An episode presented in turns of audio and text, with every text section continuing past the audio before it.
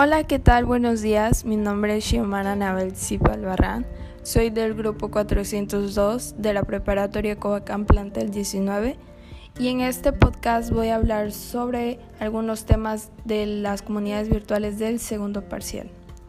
Ok, vamos a empezar con ¿qué es freelancer? Un freelancer es un trabajo independiente que ofrece trabajos específicos para empresas o personas de forma autónoma, gestionando al mismo tiempo y trabajo. Cualquier persona con responsabilidad que tenga habilidades, talentos o conocimientos puede trabajar como freelancer, ya que existen como un montón de áreas de trabajo en las que puede desempeñarse como programador, diseñador gráfico, traductor, redactor de contenido, fotógrafo, vendedor, profesor de clases particulares, organizador de eventos y muchos más.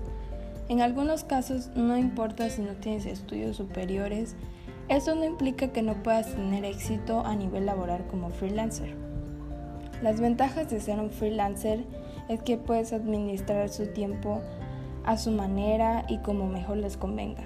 Así es, no tienen un horario que cumplir y pueden realizar el trabajo de freelancer a su propio ritmo, siempre y cuando se cumplan los plazos y requerimientos de sus clientes.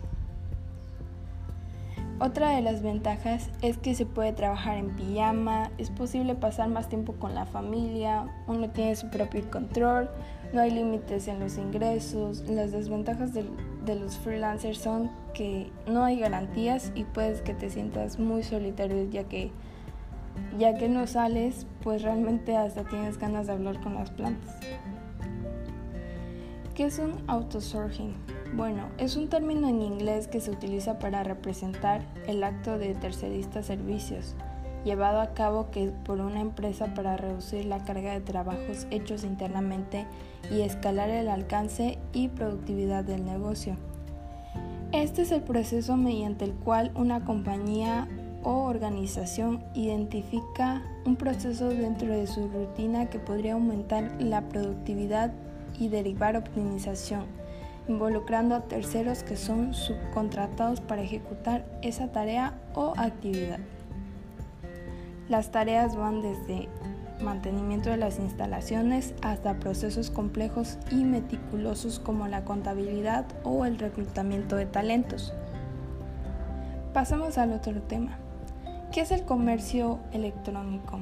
En pocas palabras, el comercio electrónico es el proceso de compra y venta de productos por medios electrónicos, como las aplicaciones móviles e Internet.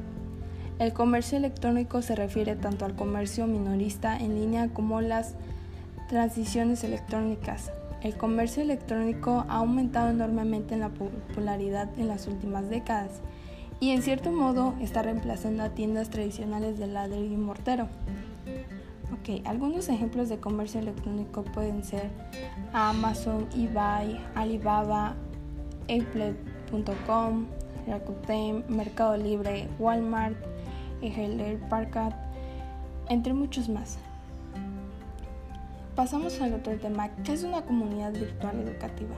Las comunidades virtuales de aprendizaje son comunidades de personas que comparten unos valores e intereses comunes y que se comunican a través de diferentes herramientas de comunicación que nos ofrecen redes telemáticas sean sincrónicas o asincrónicas.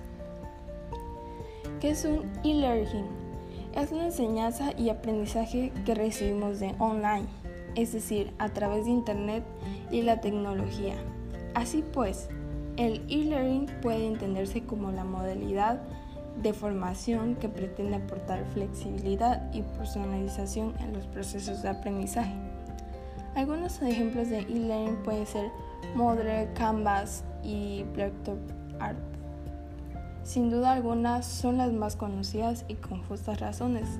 Son flexibles e intuitivas tanto para los estudiantes como para los profesores. Aprendizaje 360 es una empresa comprometida con el aprendizaje de colaboraciones, así como la formación y el desarrollo del conocimiento.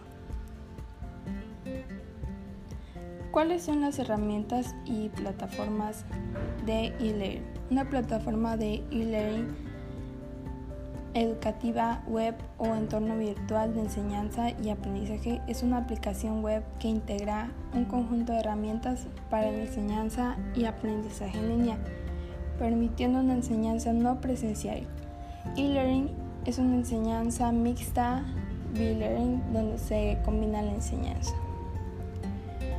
Eh, ok, muchas gracias. Ya he terminado este podcast con algunos conocimientos de personalmente de el segundo parcial de comunidades virtuales. Gracias.